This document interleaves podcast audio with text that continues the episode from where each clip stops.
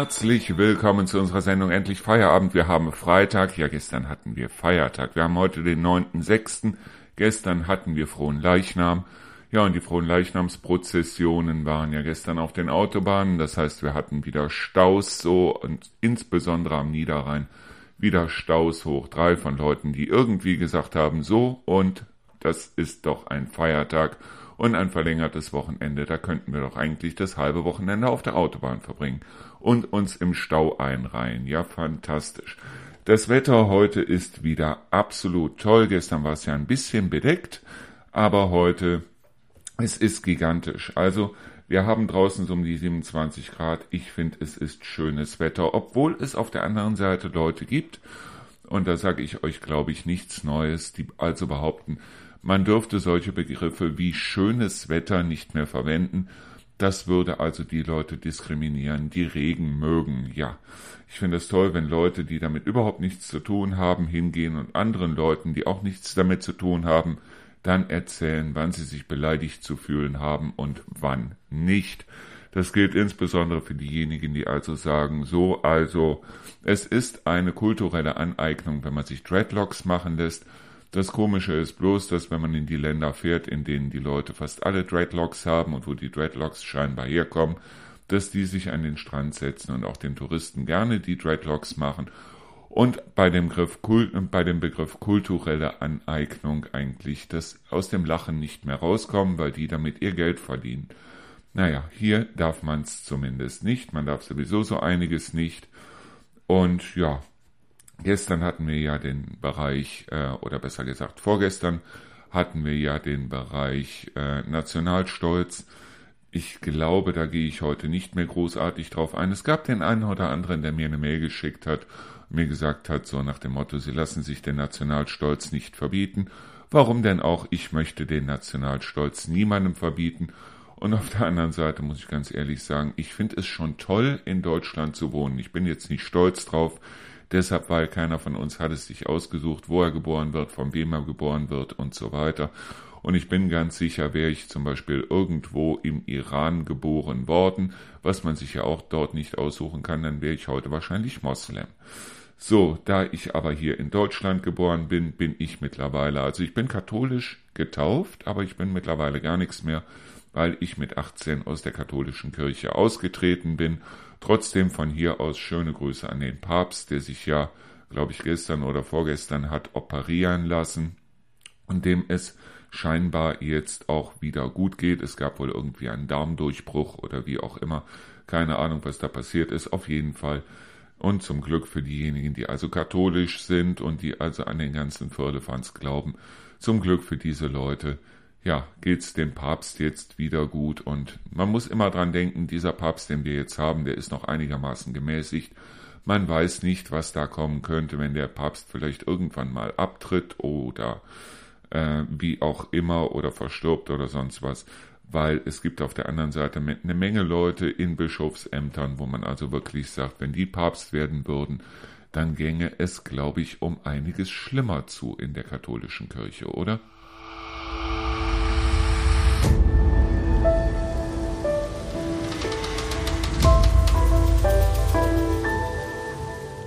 Ukraine-Krieg, die Lebensmittelpreise, ja, was haben wir noch? Die Energiepreise auf jeden Fall. Dann kommt dazu Covid, das haben wir ja immer noch nicht hinter uns und trotzdem hat unsere Regierung noch Kapazitäten und ich finde das auch gut, denn in der Zukunft wird das handfrei gegeben. Jo, gebt das handfrei. Und das Ganze scheinbar nicht mehr in irgendwelchen Shops oder irgendwie, dass man hier so Kaffeestuben aufmacht, wie man das in Holland hatte, sondern dass also mittlerweile es hier so sein soll, dass es Clubs geben soll. Das heißt also, jeder Club so wie ich das jetzt gelesen habe, nicht mehr als 500 Mitglieder. Ich meine, für mich stellen sich da natürlich einige Fragen. Das heißt zum Beispiel, wie sieht es mit dem Autofahren aus, wenn man einmal gekifft hat? Wie viele Tage darf man dann nicht Auto fahren? Und auf der anderen Seite natürlich auch, äh, gibt es in diesen Clubs dann nur was zu rauchen oder kann man da auch Haschkekse und Haschkakao und eventuell äh, auch nette Rezepte mit Hasch und so weiter kaufen? Ich weiß es nicht, ich habe keine Ahnung. Ich weiß auf der anderen Seite bloß, dass es sehr viele Leute hier in der Umgebung gibt, wo ich also wirklich sagen würde, es ist besser oder es wäre besser, wenn die mal ein bisschen lockerer würden und ja, wenn wir an die Zukunft denken, wäre es vielleicht besser, wenn wir alle mal ein bisschen lockerer würden. Ja, und da hat unsere Regierung natürlich jetzt dementsprechend reagiert und dementsprechend wird jetzt tatsächlich, so wie es aussieht, zum nächsten Jahr hin das Hanf freigegeben. Das heißt also, dann kann man sich irgendwie, ich weiß es nicht, 25 Gramm pro Tag, aber nicht mehr als 50 Gramm pro Monat oder pro Woche, keine Ahnung. Und dann kann man sich auch selber Pflanzen züchten auf dem Balkon oder äh, im Garten oder wo auch immer, aber nicht mehr als fünf Pflanzen, nach dem, was ich gehört habe. Wobei dann die Frage ist, gelten die weiblichen Pflanzen genauso wie die männlichen Pflanzen? Und gibt es da eventuell jemanden aus der Regierung, der dann leckere Rezepte dann vielleicht auch mal veröffentlicht? Und ja, es gibt so viele Fragen im Moment, aber das ist eine Sache, wenn ich mir also die neuesten Interviews und die neuesten Auftritte vom äh, Lauterbach angucke, habe ich das Gefühl, der probiert im Moment schon reichlich aus, damit er auch nachher mitreden kann, wenn es dann um das Thema geht. Und ja, es ist im Endeffekt, sage ich jetzt mal, es ist etwas so, sowas wie Schmuck am Nachthemd. Aber sie haben es halt versprochen. Da war noch keine Rede davon, wie sieht's aus mit der Ukraine. Da war noch keine Rede davon, jetzt großartig mit Covid-19 und so weiter. Da haben die sich ja schon zusammengesetzt und haben gesagt, wir geben auf jeden Fall Marihuana frei. Ja, und das Ganze wird jetzt passieren. Und ich bin mal gespannt, was mit unserer Gesellschaft passiert, wenn das passiert. Ich wäre auf jeden Fall der festen Überzeugung, wenn Leute schon kiffen möchten, ich meine, ich persönlich muss ehrlich sagen, ich möchte es nicht, weil ich es auch mal probiert und es war absolut nichts für mich. Aber die Leute, die kiffen möchten, da würde ich sagen, nicht bevor das Gehirn nicht vollständig entwickelt ist, also nicht vor dem Alter von 21, meines Erachtens nach. Aber wie gesagt, was habe ich da schon zu sagen? Ich weiß bloß, dass es da bald Clubs geben wird und Rio hat wohl da einen Bericht gesehen im Fernsehen, wo also diese Clubs so langsam entstehen mit einem Jahresbeitrag von 12 Euro, was ich schon irgendwie seltsam finde als ehrenamtliches Mitglied, zum Beispiel der Feuerwehr, bezahlt man im Jahr schon 50 Euro. Und wenn die Feuerwehr schon teurer ist als der Kifferverein, dann überlegt sich vielleicht der eine oder andere bei dem einen auszusteigen und beim anderen einzusteigen, oder?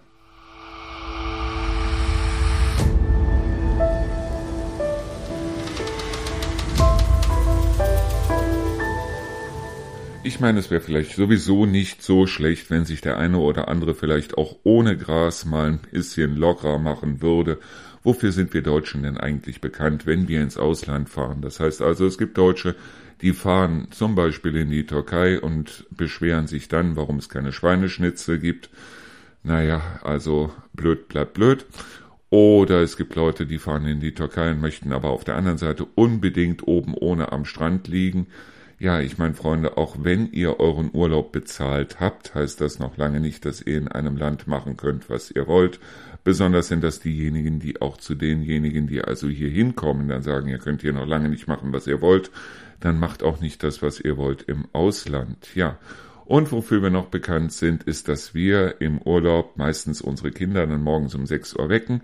Die werden dann mit den Handtüchern rausgeschickt, damit auf jeden Fall die Liegen reserviert werden und Mama und Papa kommen dann zu den reservierten Liegen irgendwann um halb elf, elf. So lange sind die Liegen auf jeden Fall reserviert. Und dann ist das Geschrei immer groß, wenn ich also derjenige war, der diese ganzen Handtücher in den Pool geschmissen hat. Deshalb, weil ich sowas also wirklich absolut grausam finde. Ich finde sowas absolut schäbig und ja. Und dazu kommt, dass wir eigentlich dafür bekannt sind. Ich weiß nicht, ob ihr das kennt, ob ihr es schon mal im Urlaub war. Das sind diese dicken Leiber und dazu diese kleinen, dünnen Beinchen und Ärmchen mit dabei. Das heißt also, Bier formte diesen schönen Körper, er formte allerdings in der Regel nicht die Beine mit. Das heißt also, die Leute sind dann unterwegs, meistens in Sandalen, Socken drauf, dünne Beinchen, aber dafür dann ein riesen Bierbauch und ein Riesenkörper. Also wenn man das Ganze so ein bisschen unscharf sieht, dann fehlt eigentlich bloß noch so eine dicke Rolle Mist, die diejenigen so ein bisschen vor sich herrollen, weil sie sehen im Grunde genommen aus wie so dicke Mistkäfer, die dazu aber nicht braun sind wie die Mistkäfer selber, sondern rot, weil irgendwie ist es dann doch richtig fies, dass die Sonne da in südlichen Ländern so knallt, wie sie in Zukunft auch hier in Deutschland im Sommer knallen wird. Das heißt also, man ist da einfach bloß mit seinem, äh, mit seiner Badehose unterwegs und kriegt dann schneller einen Sonnenbrand, als man gucken kann, weil man ist ja auch im Urlaub und da ist man faul, man ist sogar zu faul, sich einzuschmieren. Und ja, wenn ich dran denke, früher, wenn ich in Urlaub gewesen bin, das war dann meistens so, äh, es gab irgendwie bis zu Lichtschutzfaktor 10. Bei 10 war Schluss. Ich weiß es noch. Damals die ganzen Sonnencremes, die es gab, Delial und Pizbuin und so weiter. Also 10 war schon die Härte. Mittlerweile gibt es 50, teilweise sogar schon 70 zu kaufen. Und trotzdem, die Leute sind zu faul, sich einzuschmieren und merken dann erst, dass die Sonne richtig geknallt hat, wenn sie also abends dann Blasen werfen. Es ist der Wahnsinn. Aber auf der anderen Seite können wir natürlich im Ausland sehr viel lernen darüber, dass es dort eventuell dann nicht ganz so streng und nicht ganz so strikt abgeht, wie es teilweise hier in Deutschland abgeht. Ich weiß noch, ich war in Jugoslawien auf dem Campingplatz und die hatten vor den Toiletten hatten die diese Lamellentüren, wo du durch die eine Seite reingucken oder äh, durch die eine Seite gucken durftest oder konntest, durch die andere Seite halt dementsprechend nicht. Sie hatten die Türen bloß halt ähm, falsch rum eingebaut. Das heißt also, man konnte durch die Klos reingucken, also durch von außen in die Klos reingucken, aber man konnte von drinnen nicht rausgucken und es war immer ungeheuer peinlich, wenn man dann nach so einem richtig schönen Kloauftritt nach draußen kam. Draußen standen fünf Leute und haben applaudiert.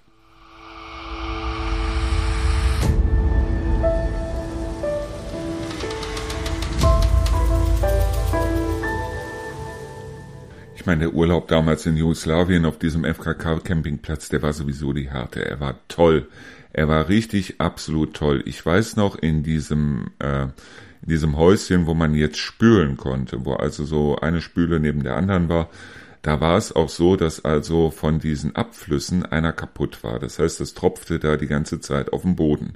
Und es tropfte wirklich wochenlang auf dem Boden bis das dann irgendwann fünf LKWs, ungelogen, fünf LKWs mit Leuten ankamen, die also dann, äh, die Leute standen also dann um dieses Spülbecken rum und keiner wusste, was jetzt genau da zu tun war.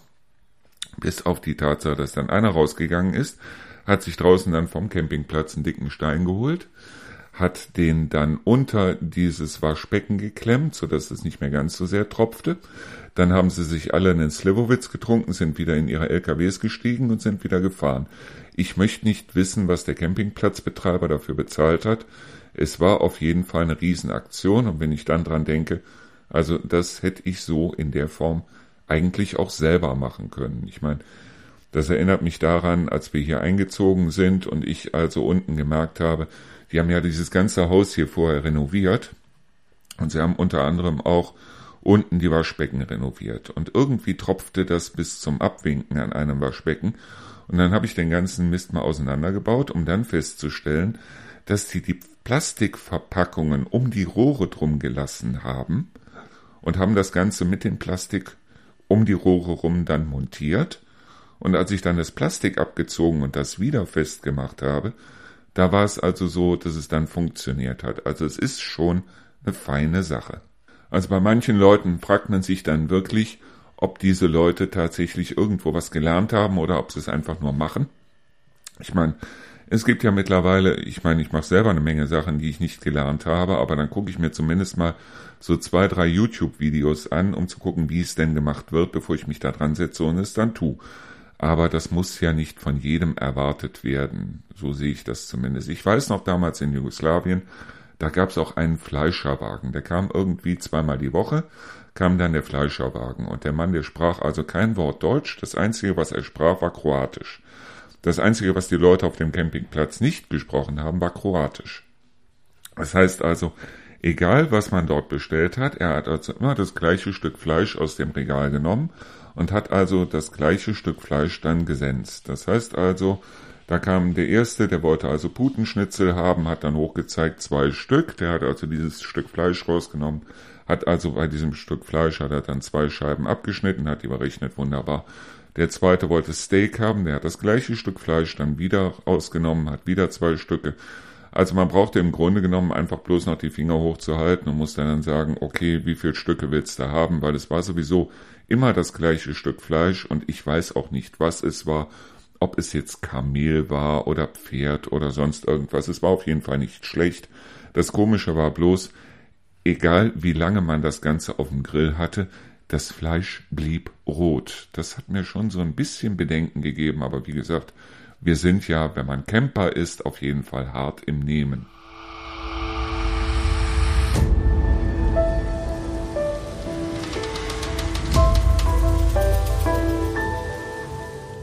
So, jetzt mal ein kleiner Tipp nebenbei, und zwar für alle, die so ein Samsung-Smartphone haben oder so ein Smartphone mit einem Android-Betriebssystem.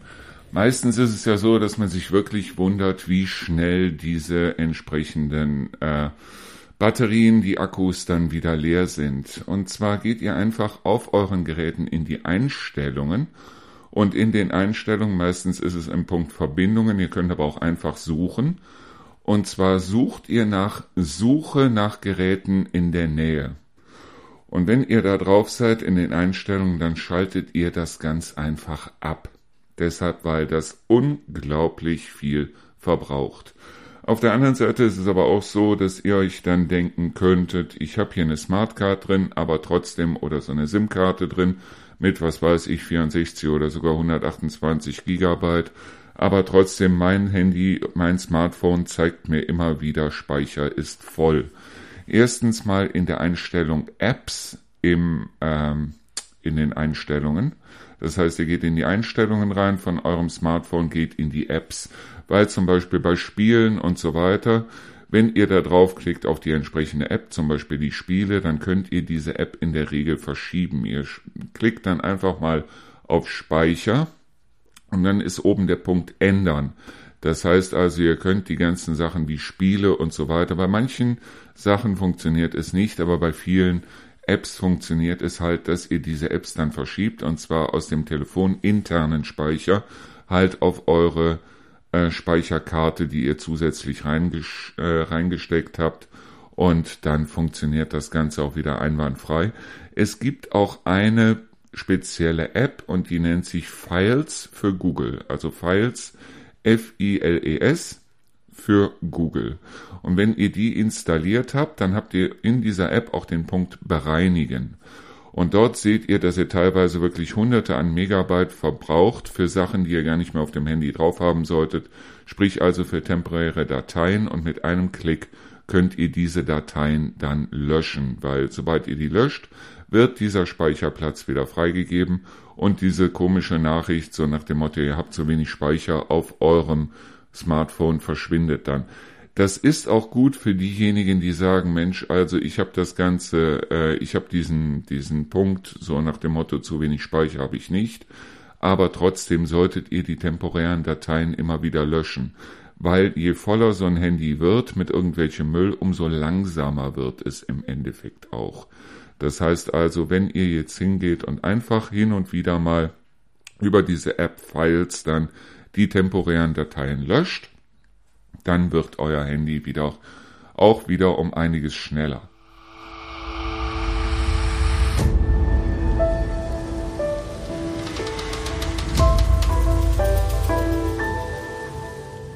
Ich habe mir jetzt heute Morgen mal die neueste Folge von Lanz und Precht von dem Podcast angehört, also mit Markus Lanz und Richard David Precht. Und da geht es unter anderem wieder um das Thema künstliche Intelligenz und es geht darum, dass also beide finden, das ist im Grunde genommen eine feine Sache. Jetzt hatte ich dieses Thema ja letztens auch mit dem Torben in unserem Podcast Busse und Erdmer. Ja, ich finde es so eine feine Sache, ehrlich gesagt nicht, weil Überlegt mal, wie weit das Ganze jetzt gehen kann, wenn wir jetzt kurz davor stehen, aus den ganz normalen Computern jetzt auch noch Quantencomputer zu machen. Das heißt also, die Dinger werden dann um einiges schneller. Für diejenigen, die wissen, die nicht wissen, was Quantencomputer sind, also normalerweise rechnet jeder Computer mit Bits und Bytes. Bits, äh, also ein Byte sind 8 Bit und ein Bit kann im Grunde genommen nur zwei äh, Stufen haben, also entweder 0 und 1, also äh, Strom oder kein Strom, so kann man sich das ungefähr vorstellen. Bei Quantencomputern ist das vollkommen anders, deshalb weil die halt dementsprechend dort die Möglichkeit haben, dann auch mit Annäherungswerten zu rechnen, dass die auch die Möglichkeit haben, dort mit Teilwerten zu rechnen und so weiter. Das heißt also, dort quasi nicht nur 0 und 1, sondern dementsprechend, man kann es sich so vorstellen, dass die dort für jedes Bit oder für jedes Qubit für Quantencomputer dann die Möglichkeit haben, dort auch mit Kommastellen zu rechnen.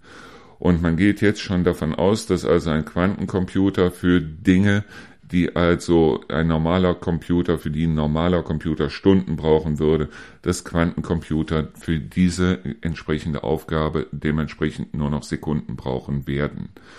So, und Quantencomputer gibt es, abgesehen davon schon. Das Problem wird bloß dann sein, wenn also Quantencomputer dann irgendwann auch in die normalen Haushalte einziehen.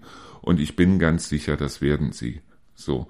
Und diese Computer sind in der Lage, das Internet wirklich im Nullkomma nichts zu durchforsten.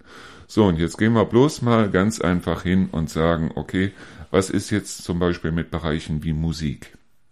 Musik finde ich eine fantastische Sache. Ich meine, nicht umsonst mache ich hier ein Radio. Wenn ein Computer jetzt hingehen könnte und könnte also selber Musik programmieren, das heißt also selber Musik komponieren, was bestimmte Computer heute schon können, weil das Problem ist ganz einfach, dass viele Computer heute schon das können, was sie zum Beispiel vor vier Monaten zum Beispiel noch nicht konnten. Deshalb, weil diese Entwicklung von künstlicher Intelligenz geht im Moment unglaublich schnell voran. Wirklich unglaublich schnell voran. Jetzt geht ein Computer hin und sagt, okay, ich analysiere jetzt einfach mal zum Beispiel die Musikcharts der letzten zehn Jahre. Dann werden nicht nur Leute wie äh, Dieter Bohlen und so weiter überflüssig. Deshalb, weil wenn so ein Computer hingehen würde und würde sagen, so, ich analysiere jetzt mal die Charts der letzten zehn Jahre. Welche Lieder sind auf Platz eins gekommen? Dann wäre so ein Computer in wenigen Monaten in der Lage, dir einen Top-Hit zu liefern, ohne dass da irgendjemand dran gesessen hat. Diese Computer wären in der Lage hinzugehen und zum Beispiel bei Bildern zu sagen, so, also, äh, Raphael oder äh, Picasso oder Dali oder wer auch immer hat auf eine bestimmte Art und Weise gemalt und wäre dann in der Lage, solche Bilder dann zu produzieren. Und nicht nur das, wir haben hier unglaublich viele Möglichkeiten.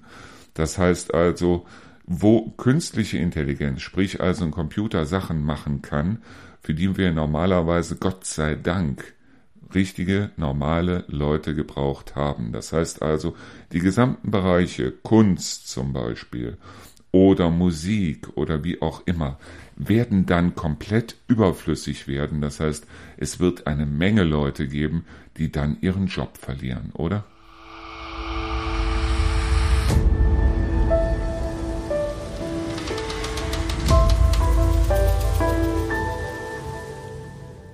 Was mir am allermeisten Angst macht, das sind solche Leute, die im Moment wahnsinnig viel gehört werden, im Fernsehen, im Internet, im Radio und so weiter. Und das sind solche Leute wie zum Beispiel Sascha Lobo, der also hingeht und diese ganze Technologie mit allem drum und dran wahnsinnig toll findet und aufgrund dessen sagt, wir brauchen also auf jeden Fall, wir brauchen Gigabit-Verbindung an jeder Gießkanne, wir brauchen auf jeden Fall äh, Erziehung in den Schulen, äh, digitale Erziehung in den Schulen und so weiter. Und was ich mir denke, ist ganz einfach, was wir brauchen, sind wieder Kinder, die draußen spielen. Die draußen auch mal auf einen Baum klettern, die draußen auch mal sich selber erfahren, sich selber entdecken. Wir brauchen Kinder, die zum Beispiel auch mal solche Sachen machen, wie zum Beispiel zur Freiwilligen Feuerwehr zu gehen und dort zur Jugendfeuerwehr zu gehen und dort wieder Teamgeist zu entwickeln. Was wir nicht brauchen, das sind Kinder, die also mit digitalen Medien überschüttet werden. Weil das Problem dabei ist ganz einfach, das ist das, was ich in der Vergangenheit gesehen habe, nämlich digitale Medien. Das macht alles unglaublich einsam. Die Leute werden unglaublich einsam. Wie war das denn früher? Wie haben wir uns früher kennengelernt? Früher sind wir irgendwo in der Bücherei oder im Supermarkt oder in der Kneipe oder in der Disco oder sonst irgendwo auf einen Menschen gestoßen und haben also dann gesagt, okay, der könnte eventuell ein Partner für mich sein, haben die entsprechenden Menschen kennengelernt, haben unsere Erfahrungen gemacht, haben dann gesagt, der ist es, der ist es nicht und so weiter. Das Problem ist ganz einfach, dass wir unseren Jugendlichen beibringen heute, so nach dem Motto, du kannst dir deinen Partner selber stricken. Das heißt, Du musst im Grunde genommen einfach bloß entweder zu Facebook oder direkt zu Parship oder wie die ganzen oder Elite-Partner oder sonst was reingehen. Und da gehst du dann hin und sagst, okay, ich stricke mir jetzt was. Das heißt also, ich gebe jetzt ein Profil ein, wo ich sage, das ist genau das, was ich haben möchte. Es ist mir auch vollkommen egal, ob das Ganze jetzt, ob wir hier in Trendelburg sitzen, ob der Partner, der optimal für mich ist, ob der jetzt in München sitzt, ob der in Hamburg sitzt, ob der in Dresden sitzt, wo auch immer der sitzt, selbst wenn er im Ausland sitzt, es ist vollkommen egal, weil ich habe ja dieses Heimatgefühl sowieso nicht mehr, das heißt, ich habe keine Heimat mehr, sondern ich bin dann nur noch unterwegs. Das heißt, ich führe entweder eine Fernbeziehung oder ich ziehe dann zu den Leuten irgendwo nach, hast du nicht gesehen, hinter Pusemuckel und so weiter.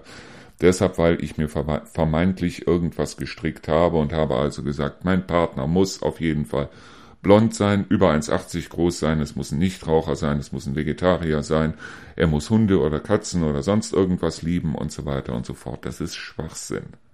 Leute, es ist wirklich Schwachsinn.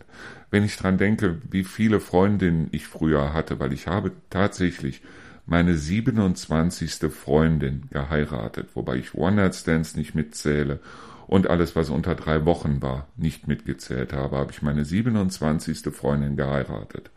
Und es war in dem Sinne, ja, ich weiß, ich hatte einen ziemlichen Verschleiß zwar, aber auf der anderen Seite, es war gut. Deshalb, weil ich konnte mir die Hörner abstoßen und ich konnte meine Erfahrungen machen.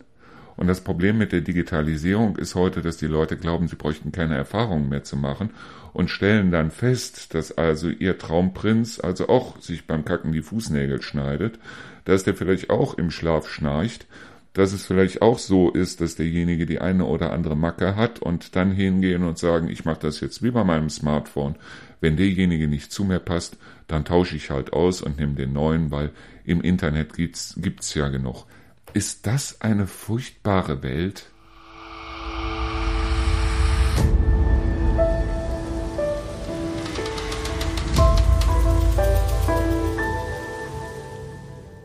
Das große Problem ist ja auch, wenn wir über Digitalisierung in den Schulen reden. Vielleicht sollten wir erstmal über funktionierende Schulklos reden, vielleicht sollten wir erstmal über Schulen ohne Asbest drin reden, Vielleicht sollten wir erstmal darüber reden, dass wir unsere Lehrer auch pädagogisch mal ausbilden und nicht nur in dem Fach, das sie da unterrichten. Weil ich habe es ja schon in dem äh, Podcast mit dem Tauben gesagt, 30 Prozent der Lehrer, die wir da draußen haben, ein Drittel der Lehrer, die wir da draußen haben, sind Flachpfeifen. Und da stehe ich zu. Da stehe ich hundertprozentig zu. Das ist heute so. Das war auch damals in den 80er Jahren so dass wir also Lehrer dabei hatten, die mal mögen eine Menge von ihrem Fach verstanden haben, aber von Pädagogik, von Motivation und so weiter oder überhaupt ihr Wissen weiterzugeben, davon hatten sie keine Ahnung. Ja, es gab immer Schüler, die sich für bestimmte Fächer interessiert haben, die in den entsprechenden Fächern auch gut waren und wo die Lehrer nicht viel versauen konnten. Ich erinnere mich bloß an eine Frau damals, bei der hatte ich Mathe und die ist dann nachher während unserer Schulzeit an Krebs gestorben, an Lungenkrebs gestorben. Ich meine, ich habe der Frau nichts Schlechtes gewünscht, aber auf der anderen Seite war es so, dass ich mit dem nächsten Lehrer von einer 5 in Mathe auf eine 2 in Mathe gestiegen bin und hatte nachher sogar eine 1 in Mathe, weil diese Lehrer, die ich nachher hatte, waren fantastisch. Die konnten auch vermitteln, was das überhaupt sein sollte, weil diese Lehrerin konnte es absolut nicht. Und ich hatte so viele Lehrer. Von Chemie habe ich bis heute keine Ahnung, oder besser gesagt, ich hatte in meiner gesamten Schulzeit keine Ahnung von Chemie. Deshalb, wir hatten nur Flachpfeifen als Chemielehrer. Heute habe ich mir dieses Buch durchgelesen, oder vor kurzem habe ich mir dieses Buch durchgelesen, eine kurze Geschichte von fast allem. Und da habe ich erst gemerkt, wie interessant Chemie sein kann wie unglaublich interessant Chemie sein kann. Was wir aber an Chemielehrern hatten damals, das ging auf keine Kuhhaut, das war absolut grausam. Genauso wie äh, wir einen Lehrer hatten, der also nur Disziplin, Disziplin, Disziplin gepredigt hat, der hat Sportunterricht gegeben und äh, der hat ähm, Moment, Sport hat er gegeben und Latein. Sport und Latein, die beiden Fächer passen ja wunderbar zusammen. Sport und Lateinunterricht und der Mann, der war furchtbar. Der war wirklich absolut furchtbar. Und deshalb, also mit diesem Mann würde ich heute nichts mehr, aber auch rein gar nichts mehr zu tun haben wollen, weil der Mann war das absolut allerletzte. Er war das allerletzte. Wir hatten noch mehr solche Lehrer, wo ich also heute ganz ehrlich sagen muss, äh, wie furchtbar ist das? Und als mein Sohn in die Schule gegangen ist, also in die gleiche Schule, in der ich auch war, waren natürlich die meisten von den Lehrern, die ich früher hatte, nicht mehr da. Die waren mittlerweile in Rente. So, und der neue Schlaglehrer, den ich dort kennengelernt habe, da muss ich ganz ehrlich sagen, es hatte sich nichts, aber auch rein gar nichts geändert. Ein Drittel dieser Lehrer konnte man komplett in die Tonne drücken. Und wir hatten sogar einen Lehrer, der war so wahnsinnig, dass er also hingegangen ist, er hatte ja einen Beamtenstatus damals, der hat rechtsradikales Zeug verbreitet und er hat von seinen Schülern, das war ein Englischlehrer, der hat von seinen Schülern sogar Geld fürs Deutsch Sprechen im Englischunterricht eingesammelt. Das waren zwar bloß pro deutsches Wort 50 Pfennig, aber der hat sich nebenbei noch ein gutes Einkommen gemacht und das als Beamter, das hatten wir als Lehrer auf einem naturwissenschaftlich-mathematischen Gymnasium. Ganz ehrlich, ich verstehe es nicht. Und das soll heute durch Digitalisierung anders werden. Wird es nicht. Wird es definitiv nicht.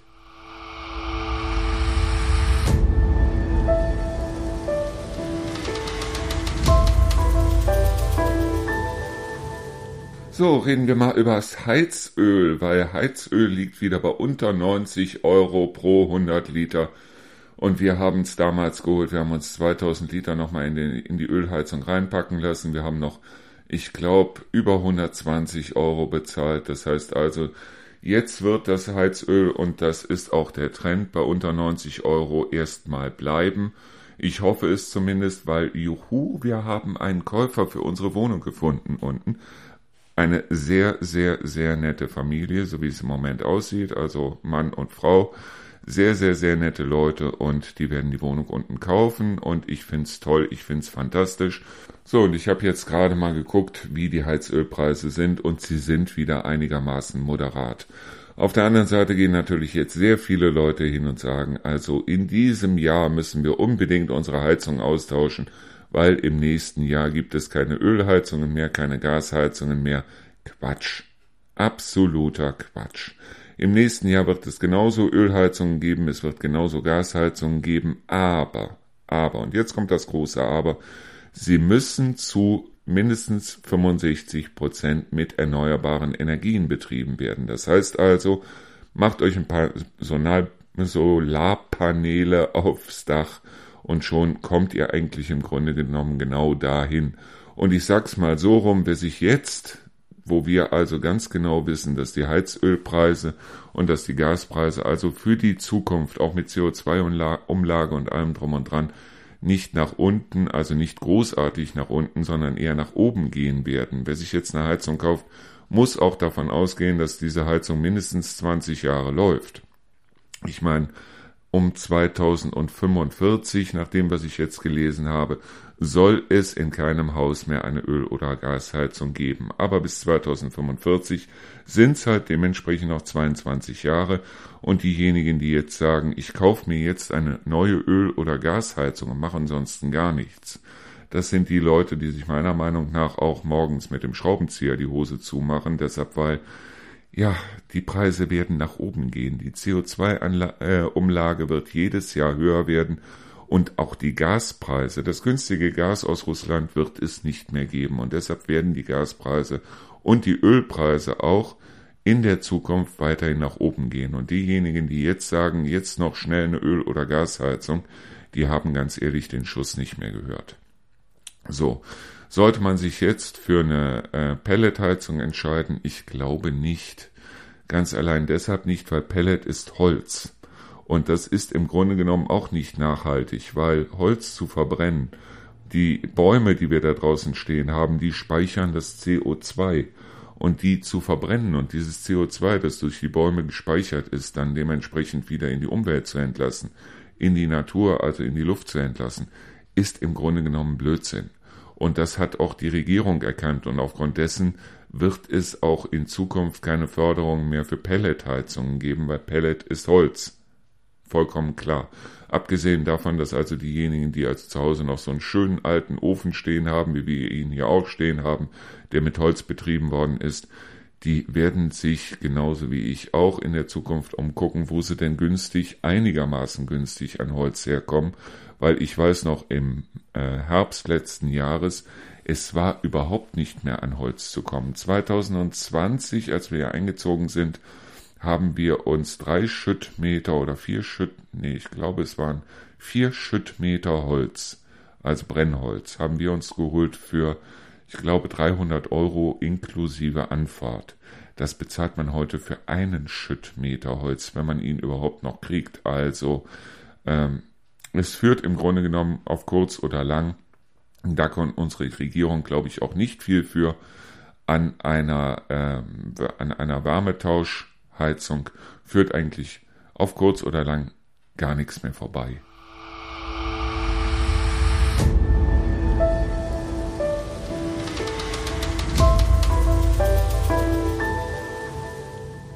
Meine es einfach ganz ehrlich, wer sich heute für eine neue Heizung entscheidet, weil seine alte Heizung nicht mehr repariert werden kann und so weiter.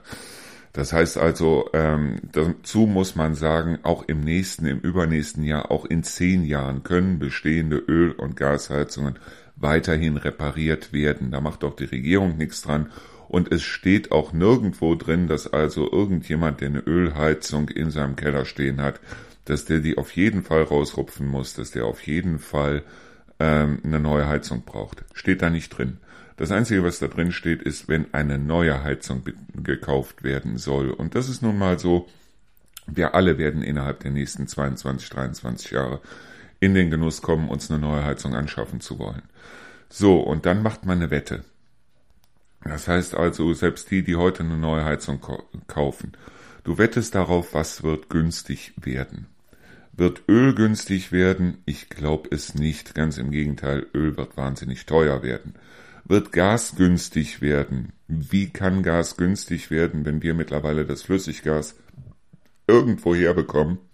Wenn wir in Deutschland sagen, Fracking nein danke, aber das Fracking-Gas dann irgendwo äh, aus anderen Ländern nehmen. Was günstig werden wird, da bin ich der festen Überzeugung, das ist Strom.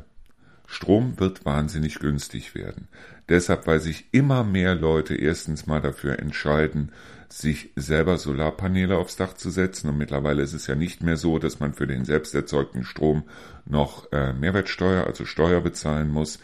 So, soweit ich das weiß, ihr könnt mich gerne korrigieren, muss man das heute nicht mehr. Das heißt also, den Strom, den man selber produziert, den kann man auch ohne weiteres benutzen. Den kann man auch ohne weiteres nutzen.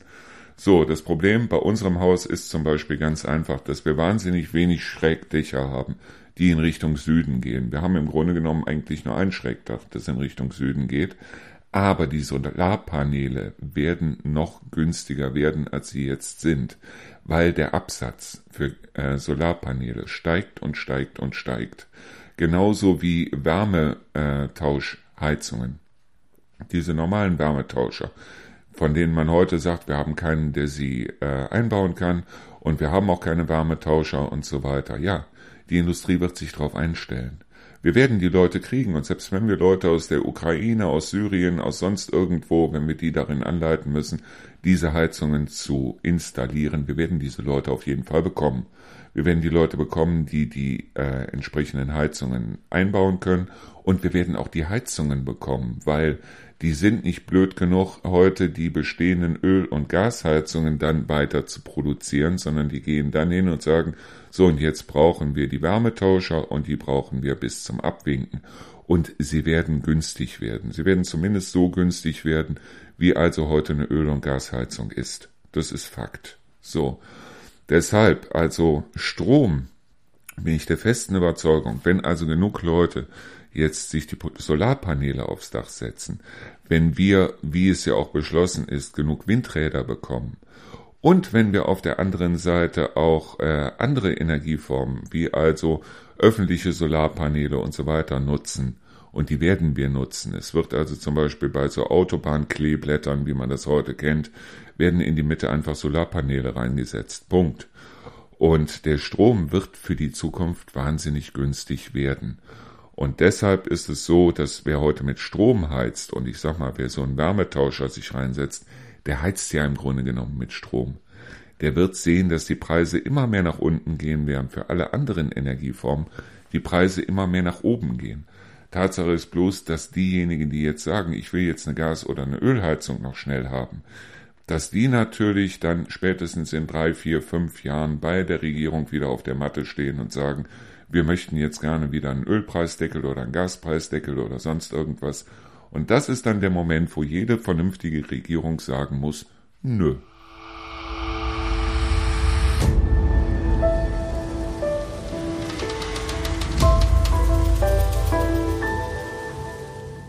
So, aber ich muss ganz ehrlich sagen, im Grunde genommen geht's mir im Moment eigentlich fantastisch. Also ich meine, geldmäßig könnte es immer besser sein und ich muss also davon ausgehen, dass wir zwei, drei Monate noch ein bisschen knapsen müssen, es sei denn, ich finde noch ein paar Partner und da werde ich mich natürlich auf die Hinterbeine stellen und noch ein paar Partner suchen, bei denen wir oder mit denen wir dann Werbung machen hier im Auszeitradio. Und das eine oder andere werde ich da garantiert noch finden wie ich eine Möglichkeit habe, die nächsten zwei, drei Monate oder ein, zwei Monate zu überbrücken, je nachdem. Ich warte jetzt drauf, dass äh, der Notartermin ist, weil ansonsten müssten wir eigentlich für den Verkauf der Wohnung unten alles zusammen haben. Ja, und äh, das Wetter ist super. Ansonsten, ja, im Moment muss ich ganz ehrlich sagen, bis auf die Tatsache, dass ich mich immer wieder wundern muss, wenn ich den Fernseher anmache, was die da für einen Schwachsinn berichten muss ich ehrlich sagen, im Moment geht's mir eigentlich richtig gut. Und den Hunden geht's auch gut. Ich meine, Louis hat im Moment wieder das Problem mit den Augen, aber das ist vollkommen klar. Ich war jetzt heute bei der Apotheke, hab für ihn wieder äh, drei Tuben Salbe oder zumindest so Tropfen oder sowas holen wollen. Ja, die Tropfen sind im Moment nicht zu kriegen. Von der Salbe habe ich jetzt eine Tube gekriegt. Jetzt muss ich mal wieder rumtelefonieren, welche Apotheke denn genau diese Tropfen hat. Aber das werde ich dann halt dementsprechend auch tun. Rio hat, ist im Moment krankgeschrieben, weil Rio hat ein Problem mit der Schulter im Moment. So. Und ja, ansonsten, ich komme nachts gut in den Schlaf und morgens gut wieder raus. Also es ist im Moment eigentlich ganz ehrlich so, auch wenn ich das Wetter da draußen angucke, es ziehen zwar hin und wieder mal, heute sind hin und wieder mal ein paar Wolken durchgezogen, aber das wird sich auch wieder verziehen. Die nächsten Tage werden absolut sonnig. Wir kriegen Temperaturen über 25 Grad hatten die heute auch schon. Heute waren es maximal 28 Grad. Und ja, der nächste Sommer kann kommen. Ich habe mich mit den Hunden jetzt so arrangiert, weil ich keine Lust habe, wieder irgendwelche Gerichtsverfahren, die ich natürlich gewinnen werde, genauso wie die letzten auch, aber ich habe keinen Bock drauf. Ich habe keine Lust darauf, mich wieder morgens um 5 Uhr aus dem Bett zu schälen und dann in Richtung Kassel zu fahren für irgendein Gerichtsverfahren, von dem ich weiß, dass ich es gewinnen werde, aber was soll's. Deshalb habe ich mir halt jetzt gesagt, okay, ich mache die Runde mit den Hunden zweimal. Einmal mit den beiden Jüngeren und die an der Leine, einmal mit den beiden Älteren, die an der Leine. Die beiden Jüngeren, die laufen im Moment wahnsinnig gut am Fahrrad, so dass wir auch immer wieder zum Beispiel zum Deiseler Tunnel fahren können und können die Hunde dazu Wasser lassen, die also dann wirklich Hechtsprünge ins Wasser reinmachen, aber das eben auch mit Leine. Das habe ich letztens ausprobiert, das funktioniert fantastisch mit halt so einer 8 Meter, ähm, mit so einer 8 Meter Leine. Und ähm, ja, ansonsten muss ich ganz ehrlich sagen, ich hoffe, euch geht es im Moment genauso gut, wie es uns hier geht. Ich meine, bei Rio ist klar, mit der Schulter könnte es besser sein. Sie hat am Montag beim Arzt eine Spritze reinbekommen. Nächste Woche Montag muss sie wieder hin, dann kriegt sie die zweite Spritze rein. Und beim letzten Mal war es halt auf der anderen Seite von der Schulter und nach der zweiten Spritze ging es ihr eigentlich wieder einigermaßen gut. Deshalb also im Moment ist es noch so, dass sie also ja nachts nicht weiß, wie sie sich legen soll. Aber das kriegen wir auch noch alles hin. Und wenn wir das Ganze dann mit der Wohnung da unten verkauft haben, dann werden wir halt gucken, wie wir das Radio noch ein bisschen vorankriegen, weil dann werde ich ein bisschen was in die Werbung für das Radio und für die Podcasts hier investieren. Und dann tut uns eigentlich im Grunde genommen, glaube ich mal, nicht mehr so viel weh.